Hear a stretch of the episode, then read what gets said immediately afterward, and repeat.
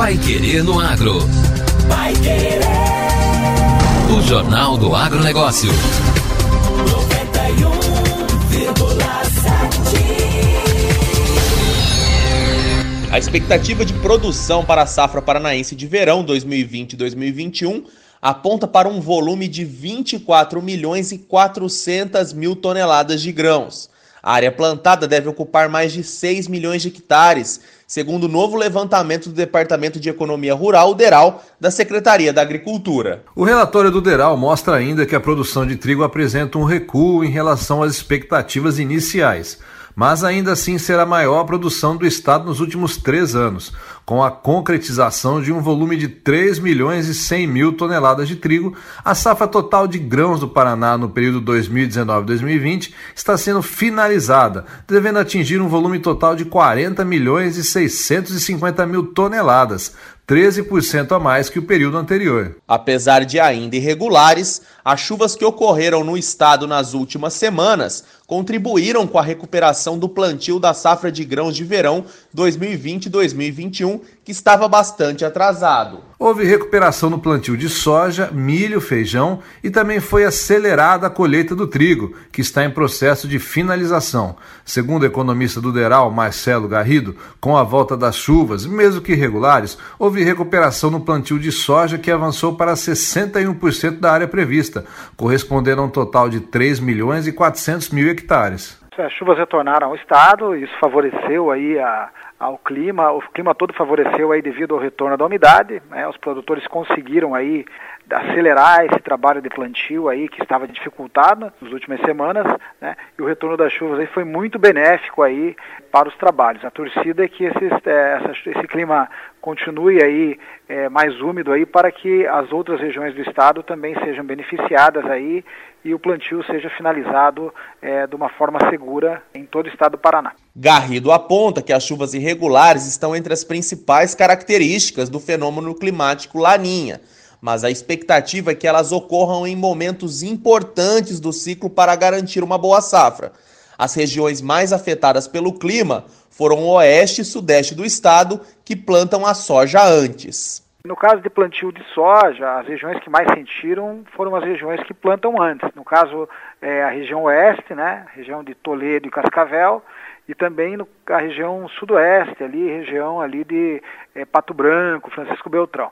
Essas regiões aí hoje já estão com o plantio mais perto da média, né, mais perto aí do que é considerado normal para esse período, mas por plantarem antes pelo por esse plantio ter começado nessas regiões ali perto ali no mês de setembro, essa foi uma época ali em que estava muito seco ainda, então a gente pode considerar aí que são as regiões que sofreram mais com esse com esse clima mais seco aí é, entre o mês de setembro e outubro. De acordo com o economista, o clima deste ano está muito semelhante ao ano passado, quando houve uma estiagem no início do plantio e depois o volume de chuvas foi bom e ajudou a recuperar o plantio, garantindo um bom desenvolvimento das lavouras. O resultado foi o maior nível de produtividade da soja em relação a anos anteriores. O ano de 2019 foi muito parecido com esse.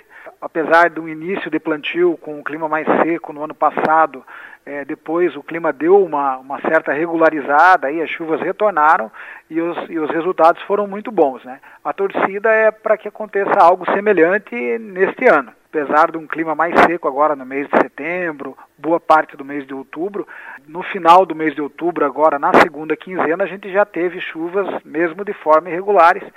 E a torcida agora é que essas chuvas venham aí em momentos importantes aí do ciclo e que isso possa garantir aí uma boa, uma boa produtividade para o produtor do Paraná e assim como um bom resultado lá no final da safra. A estimativa de produção da soja aponta para um volume de 20 milhões e 500 mil toneladas, levemente inferior à colhida no início deste ano cerca de 40% da produção estimada para a safra 2020-2021, que corresponde a um volume de 8 milhões de toneladas do grão, já foi vendida. Isso representa o dobro do ano passado, quando nessa mesma época tinham sido vendidas em torno de 3 milhões e 800 mil toneladas. Vai querer no agro. O Jornal do Agronegócio. Agro gera mais de 7 mil vagas de empregos formais em setembro. O setor agropecuário brasileiro gerou 7.751 empregos formais em setembro deste ano, de acordo com o Cadastro Geral de Empregados e Desempregados, do CAGED, do Ministério da Economia. Foi o quinto mês seguido em que as admissões superaram as demissões desde abril, quando registrou saldo negativo de vagas. Os números consideram agricultura, pecuária, produção florestal, pesca e aquicultura. Assim, o agro brasileiro contabilizou em setembro 67.215 admissões e 59.464 demissões, um desempenho puxado pela região Nordeste, com saldo positivo de 8.864 postos de trabalho com carteira assinada. O Norte gerou 517 vagas. Já os outros estados, como o Sul, menos 31 vagas, Sudeste, menos 1.343 vagas e Centro-Oeste, menos 256 vagas. Ou seja, esses estados mais demitiram do que contrataram. O salário médio na admissão caiu 0,11% em setembro e foi de R$ 1.426,01. Considerando os nove primeiros meses do ano, a agropecuária ainda é o setor com maior geração de empregos, de acordo com os números do CAGED foram 102.400 vagas formais de trabalho, com quase 660 mil contratações e 557 mil demissões no período. Agora, no Pai Querendo Agro. Destaques finais.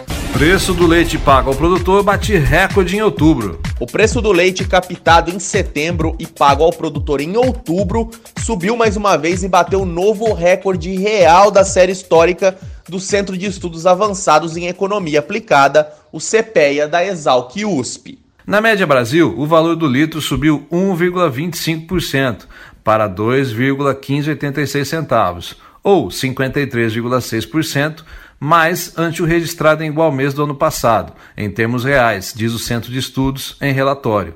O CPE acrescenta também que o leite tem alta real acumulada de 57,4% desde o início do ano, em dados deflacionados pelo IPCA de setembro de 2020. Segundo o CPEA, ainda que a demanda por lácteos permaneceu elevada, a disputa dos laticínios pela matéria-prima tem sido o motivo da valorização já que a produção leiteira seguiu limitada e abaixo das expectativas dos agentes. No sul do país, a produção de leite não teve uma retomada tão intensa quanto esperado, mas, segundo o CPEA, é preciso levar em conta o aumento nos custos de produção, em especial por causa da forte valorização dos grãos, que tem dificultado os investimentos no campo. E termina aqui a edição número 154 do Pai Querendo Agro. Voltamos amanhã com as principais notícias do agro para você aqui na 91,7. Um bom dia a todos e aproveite o feriado. Até amanhã. Você ouviu Pai Querendo Agro. Pai Querer. O Jornal do Agronegócio. Contato com o Pai Querendo Agro pelo WhatsApp 999941110 ou por e-mail agro@paiquerer.com.br.